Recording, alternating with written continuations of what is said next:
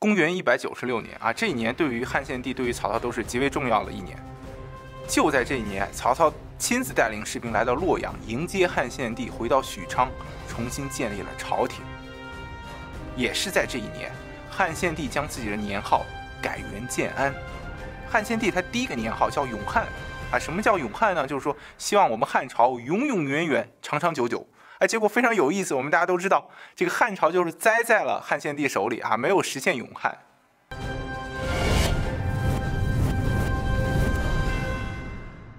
汉献帝继位头六年啊，他用了四个年号，但是就建安这个年号一下用了二十五年。建安什么意思呢？建安建安就是建立安宁，希望天下太平的意思。我们之前献帝东归的时候讲过，说汉献帝啊前半生太惨了啊，被人追杀，被人劫持，被人绑架，吃不好睡不好。汉献帝当时走到弘农这个地方的时候，他就决定改元叫建安，就是说希望我们大家从此以后。天下太太平平，能不折腾咱就别折腾了。汉献帝在遇到了曹操之后啊，算是从某种意义上实现了国家的太平和安宁啊，实现了这个所谓建安的构想。曹操奉迎汉献帝啊，关于曹操和汉献帝之间的关系，历史上有一种说法啊，叫挟天子以令诸侯。但是挟天子以令诸侯到底给曹操带来了什么？带来了什么机遇和风险？之前可能很少有人讨论过，我们今天就要把这个事儿跟大家说清楚。什么是挟天子以令诸侯？他的意思就是说，挟持天子号令天下诸侯。很多人认为这个话是曹操说的啊，他其实不是曹操说的，谁说的呢？是袁绍啊，准确的说是袁绍的一个谋士沮授。其实和曹操相比，最有实力啊，最有可能去迎接汉献帝的，并不是曹操啊，就是袁绍。所以当时袁绍内部就关于迎不迎接汉献帝有场激烈的讨论啊。沮授就说了：“我们攻陷了这么多地盘，控制了北方这么大的地方，现在正是时候去迎接汉献帝回来。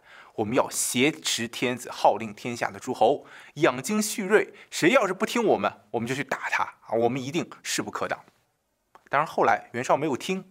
袁绍为什么没有听呢？很多原因，最重要的原因其实是袁绍自己其实想做皇帝，所以不想把汉献帝接到身边来受制于人。袁绍不接汉献帝啊，就把这个机会留给了曹操。曹操在接不接汉献帝这个事情上，其实内部也是有一场激烈讨论的啊。当时很多大臣就说了：“我们刚把兖州平定下来，东边还有吕布，还有袁术，哎呀，咱们地盘小，势力小，咱不去招惹这皇帝啊，他那么多麻烦。更何况，你看皇帝身边什么董承。”杨凤这些其他军阀没有一个是好惹的，咱咱别别惹这麻烦啊！但是曹操的著名谋士啊，比如说这个荀彧啊，包括毛玠啊，就向曹操进言啊，特别是毛玠就向曹操提出了一句话，叫做“奉天子以令不臣”，就是我们要把皇上啊供奉起来，号令天下不臣服的人。啊，这个方略可以说是曹操的方略啊。曹操是比较有远见之明的，后来听从了荀彧和毛玠的建议，来到洛阳迎接汉献帝。那么曹操的这个奉天子和所谓袁绍的这个挟天子啊，一字之差，但是含义却是完全不一样的。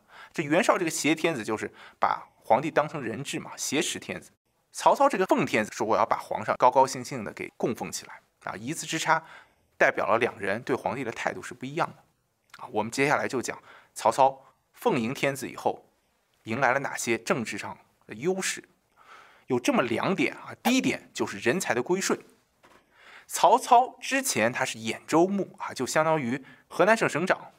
你想，河南省省长，我要选用人才，河南省省内的人才那是没有问题。但是，比如说我山东有一个人才，我看中他，我想招他来，啊，你发一个书信给山东省省长去，山东省省长一看。肯定不搭理你吗？你是河南省省长，我也是省长，咱俩平级，我凭什么听你的呀？啊，所以肯定不放人。但现在不一样了，曹操奉迎天子以后，职位就升了，就成了朝廷的司空。啊，什么是司空呢？司空是三公之一，就有点像这个丞相、宰相的味道了。曹操可以以中央政府的名义下令招人啊，这个时候你山东省省长就得放人啊。你说你不听，就是违抗中央嘛，对吧？这是通俗的解释。稍微学术一点的解释是什么？在这个汉朝啊，它有一种啊征招人才的方式，它叫征辟。征就是皇帝下达诏书去啊征人啊，这个辟就是丞相啊司空啊，这个包括省长，他可以下达诏书去啊征用人啊。有两个非常有名的人才，就是曹操这么征召过来的。第一个人叫王朗，王朗这个人当时是会稽太守，就相当于现在杭州市的市长。王朗这个人他是啊非常有宿命啊，人品也不错，然后治理地方井井有条。但唯一的问题就是打仗不行啊。我们知道在江东这个地方是。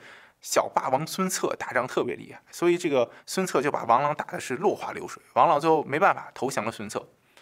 王朗投降孙策以后，曹操一看说：“哎呀，早就听说王朗这个人啊 非常厉害，管理国家那是一等一的人才。”曹操就想把他招过来，怎么办呢？曹操当时就上表朝廷，上表皇上啊，让皇上下达诏书，招王朗回中央做官。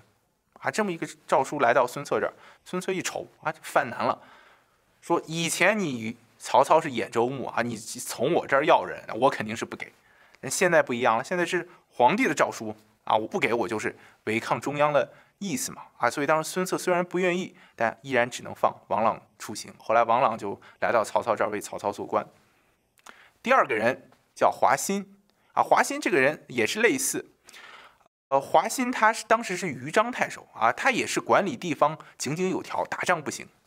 后来这个小霸王孙策要来打华歆啊，华歆当时一看啊，这仗都不打啊，直接投降啊，所以让这个孙策兵不血刃的占领了豫章。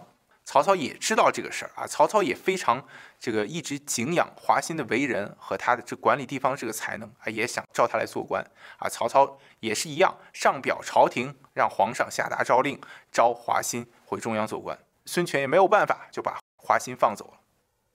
华歆这个人。非常有品德啊！我们这里插一个故事，就是华歆他在临走之前，因为他人缘特别好，很多人来给他送行，还有就给了华歆很多的礼金。华歆当时收到礼金的时候呢，没有拒绝，全收下了，但是暗中记下了谁给了多少钱，谁给了多少钱。等到华歆最后上路的那一天啊，大家再过来，最后再送华歆一程。华歆这时候打开礼金，对众人说了：“说，哎呀，各位啊，您送我这么多礼金啊。”我本来是不想拒绝的，但是你看我啊，我马上就要上路了。这山高路远啊，走在路上，我带着这么多钱，一不方便，二不安全啊，这路上会遭致灾祸的。大家帮我一个忙好不好啊？你们把这些礼金再拿回去啊。当时华歆手上有这个接近一百斤的这个礼金啊，全都让华歆原封不动的送还给了众人。所以你看华歆这么一个人品啊。这个为官为人都非常不错的人，就让曹操一纸诏令啊，召回中央做官。我们为什么讲王朗和华歆这两个人呢？因为这两个人后来官做都特别大，特别有影响力。后来曹操的儿子曹丕建立魏国啊，就需要开国宰相嘛。在三国那个时代，所谓的这个宰相啊，其实是三个人啊，叫三公：司空、司徒和太尉。这三个宰相里面，一个就是王朗，一个就是华歆，也就是说。曹丕的开国宰相里面有两个人是曹操当时不费一兵一卒啊，一纸诏令啊，从孙权和孙策那里要来的。类似的事情还有很多，很多人都是在这个时间得知曹操奉迎天子以后来投奔曹操啊，像郭嘉、荀攸啊，都是这个时间。人才归顺啊，这是奉迎天子带给曹操的第一个优势啊。第二个优势是什么呢？就是诸侯的投靠。第一个投靠曹操的诸侯就是西北地区的。地方割据马腾、韩遂，啊，这个马腾他是马超他爹。马腾和韩遂他以前他是汉朝的叛将，他们本来就是叛乱作乱，在西北地区割据一方。后来曹操就派遣使者啊和他和谈，最后马腾、韩遂表示重新归顺汉王朝，同时派遣自己的儿子作为人质来到许昌。马腾、韩遂的投靠，使得曹操是消除西北方向的威胁。第二个和曹操达成同盟和默契的人是江东地区的小霸王孙策。啊，大家可能想不到，孙策、孙权和曹操那可是儿女亲家啊！曹操他的儿子曹彰娶的老婆就是孙策堂兄的女儿啊，这个关系稍微有点绕啊啊！同时，孙策弟弟的儿子啊娶的就是曹操的侄女啊，这简单来说就是一达成了政治同盟。两个人为什么要达成政治同盟呢？啊，因为有两点原因啊。第一点原因是曹操和孙策都有共同的敌人。啊，这个人就是袁术啊，曹操当时也在打袁术啊，所以有句话叫做“敌人敌人就是朋友”嘛。啊，第二点原因就是孙策当时在江东地区立足未稳啊，急需朝廷的册封和朝廷的认可，来为自己在江东地区的管理啊获得一定的这种所谓合法和正统性。所以在公元一百九十七年的时候，当时曹操上表朝廷册封孙策为会稽太守。两年之后，曹操又上表朝廷册封孙策为讨逆将军啊，同时册封他为吴侯。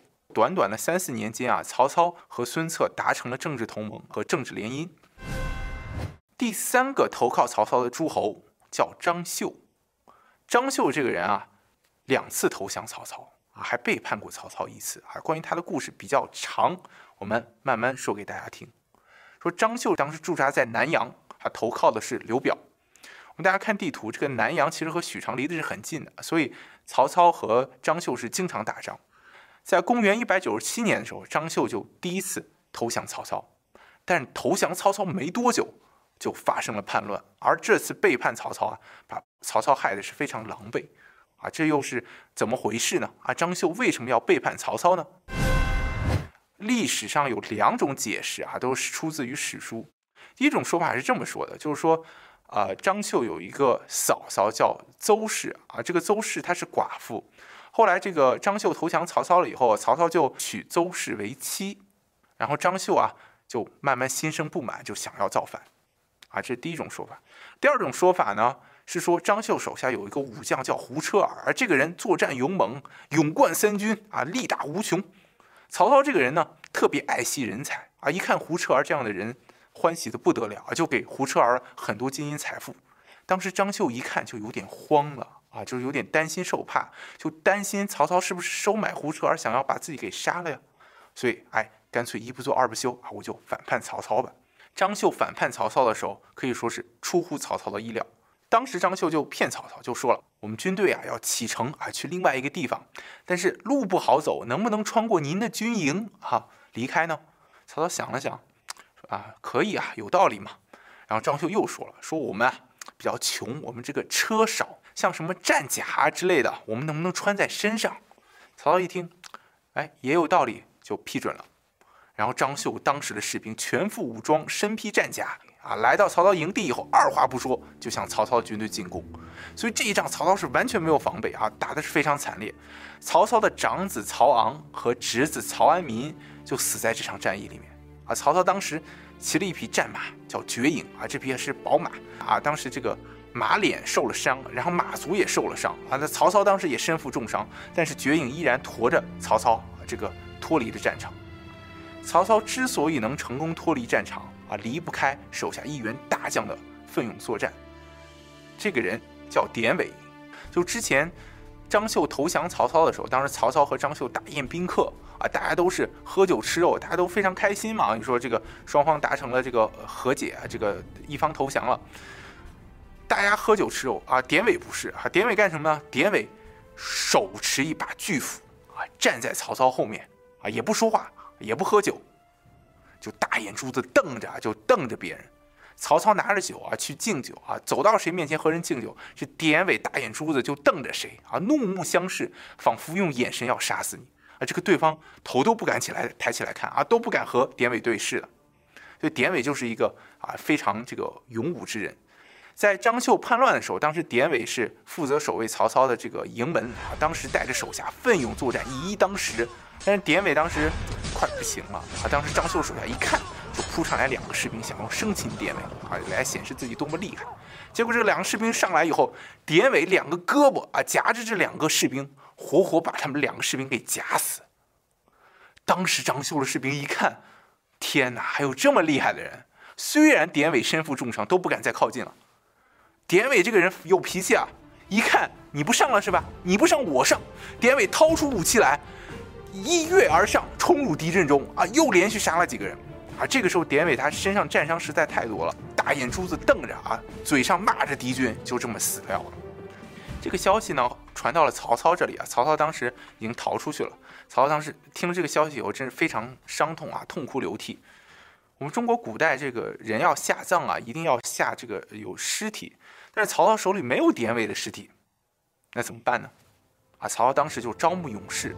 也就是敢死队啊，偷偷的潜回张绣的营地，把典韦的尸体又偷了回来，然后这才下葬。下葬的时候，曹操也非常伤心。曹操后来每次出征，只要经过典韦的墓地，都会来祭奠典韦。这是宛城之战啊！宛城之战，曹操吃了大亏啊！之后两年时间里啊，曹操和张绣又互相有之间有战斗。在公元一百九十九年啊，也就是宛城之战两年之后，张绣又投降了曹操啊，第二次投降曹操，就是怎么回事呢？公元一百九十九年的时候，当时正值官渡之战啊，曹操和袁绍在前线相持，袁绍和曹操都想拉拢张绣啊。当时袁绍就派遣使者来到张绣这儿，那意思就是我赏赐你大官，你只要跟着我，什么都好说。张绣手下有一个非常聪明的军师，叫贾诩啊。贾诩这个人当时就在边上啊，说了这么一句话，就说：“你回去告诉你们袁将军，我们绝对不会和你们合作。你们袁将军连自家的兄弟都不能容忍，怎么能容忍天下人呢？”啊，说完就让这个使者走。张绣在旁边一听，吓得冷汗都出来了，赶快冲贾诩使眼色。这是你说什么话？你说什么话呢？说完了以后，把张绣把贾诩拉到一边，就对贾诩说：“哎呀，军师啊，你看看你，你说这话，我们现在怎么办啊？”啊，贾诩从容自若啊，就对张绣说了：“说我们干脆这样啊，去投降曹操吧。”张绣一听更急了，说：“曹操。”哦，我们两年前刚背叛过他，我还把他儿子给杀了。你让我投奔曹操，他怎么可能嘛？贾诩这就说了说我们投降曹操啊，有这么三点理由啊，将军您听我慢慢说。第一点理由啊，曹操奉迎天子啊，重新建立朝廷，我们投降曹操那是名正言顺。第二点理由，现在曹操和袁绍相比啊，袁绍实力更强，我们去投降袁绍，那叫什么？锦上添花，啊！曹操实力弱，我们投降曹操，这就是雪中送炭。我们对曹操雪中送炭，曹操对我们一定会恩赏有加的。第三点，啊，曹操这个人他是有霸王志向的人，啊，但凡是这样的人，他一定会冰释前嫌。更何况曹操这个人素有恩德啊，所以综合以上三点啊，将军啊，您不要再犹豫了。张绣一听。确实有一点道理啊，啊，更何况现在已经没有退路了啊！这个袁绍的使者已经已经谢绝了，所以张绣当时就带着自己的部队投降曹操。张绣投降了曹操以后，曹操是非常看重的啊，当时特别高兴，手拉着手啊，和张绣两个人聊天啊，同时把自己的女儿许配给张绣的儿子，两个人结为儿女亲家。曹操当时赏赐了张绣两千户的。封赏或者要领地，这个封赏已经是很高了啊！它是一个什么概念呢？我们跟大家解释一下，就是说这个贾诩他最后的封地只有八百户啊。贾诩后来位至太尉啊，非常高的职位了。我们回过头来看啊，曹操在公元一百九十六年奉迎汉天子以后啊，给自己带来两个优势啊。第一个优势就是人才的归顺啊，第二个优势就是诸侯的头号啊。先是马腾、韩遂，然后又是孙策，然后又是张绣。那么任何一个事情，它既是有机遇，又是有风险的。那么奉迎天子这个事情，给曹操带来了这么多机遇，又会给曹操带来什么样的风险呢？风险这个事啊，其实袁绍的一个谋士把这个事儿说得很清楚：听之则全清，为之则拒命。就是说，你要把汉献帝接到身边来，你听他还是不听他？听他的，你自己就没什么权利了；你要是不听汉献帝的，那你就是违抗君命。不仅你底下的人不满意，这个其他的人也有借口来攻击你。啊，曹操最后确实把天子迎到了身边，但是曹操也确实享受了风险啊，就是为之则俱命。但这里面是有一定原因的，因为那时候汉献帝年龄比较小，大概只有十几岁，不到二十岁的样子，而曹操周围是强敌环伺啊，东边是袁术、吕布，北边袁绍啊，南面还有刘表，所以曹操在那样一个情况下是不可能把军权交还给汉献帝的啊，这就会给其他想要去攻击曹操的人提供了借口，在公元。二百年的时候啊，这个事情达到了一个高峰，以一个事件为标志，什么事件呢？叫衣带诏事件啊。衣带诏它的全称叫应该叫血衣带诏，什么意思呢？就是就汉献帝咬破自己的食指，然后用这个血在衣带上写下诏书啊，要告诉大家要去诛杀曹操啊。关于这个事情，史书上是有争议的。比如说在《三国志》里面，《三国志》是这么一个意思，就是说这个事儿啊。是董承宣称有汉献帝的诏书啊，但是汉献帝很有可能没有写这个诏书啊，董承就利用这个幌子，想要去号召大家去诛杀曹操。这个事儿在《后汉书》里面又不太一样，《后汉书》的意思就是说，汉献帝确实写了这个诏书啊，董承确实是拿着这个汉献帝的诏书去诛杀曹操。衣带诏事件标志了曹操和汉献帝两人之间的关系的完全破裂啊！但是关系破裂之后啊，曹操当时采取了一个对策，什么对策呢？就一个字来形容，就是躲啊！这个曹操在后来这个官渡之战之后，控制了北方，就把自己的大本营也是都城，从许昌迁到了邺城，而把汉献帝和汉王朝的这些政府机关还留在了许昌。之后，曹操每次出征，比如说赤壁之战啊，比如说潼关之战，每次出征回来都一定是回到邺城，不会回到许昌。通过这样的方式呢，减少和汉献帝互相之间的来往啊。从此以后，曹操和汉献帝基本上就是书信来往啊，有什么事儿向汉献帝书信沟通啊，我们就见能不见面就别见面了啊。通过这样的方式保持了一定距离。就在这么一个时候啊，曹操收到了一封书信。曹操看到这个书信以后，神色大变啊，出入举止都和往常不一样。当时曹操有个谋士叫钟繇，钟繇看到了，当时就对，呃，荀彧是这么说的：说，哎呀，你看我们主公这两天神色和往常不一样，是不是前段时间和张绣打仗打输了啊？所以心情不好。荀彧是这么回答的：说，哎呀，我了解我们主公啊，我们主公这个人心胸宽广，和张绣败仗这点小事啊，必然不会记这么久，一定是有其他的大事啊，我去问问。啊，荀彧这个人是非常了解曹操的，也非常聪明的一个人。荀彧当时就去找曹操。啊，曹操一看荀彧来了，就把一封书信拿出来了。啊，这个书信写信人就是曹操曾经的战友、曾经的朋友袁绍。啊，那么历史上的袁绍又是一个什么样的人？啊，袁绍到底有什么样的实力让曹操神色大变呢？请看下集《乱世枭雄》。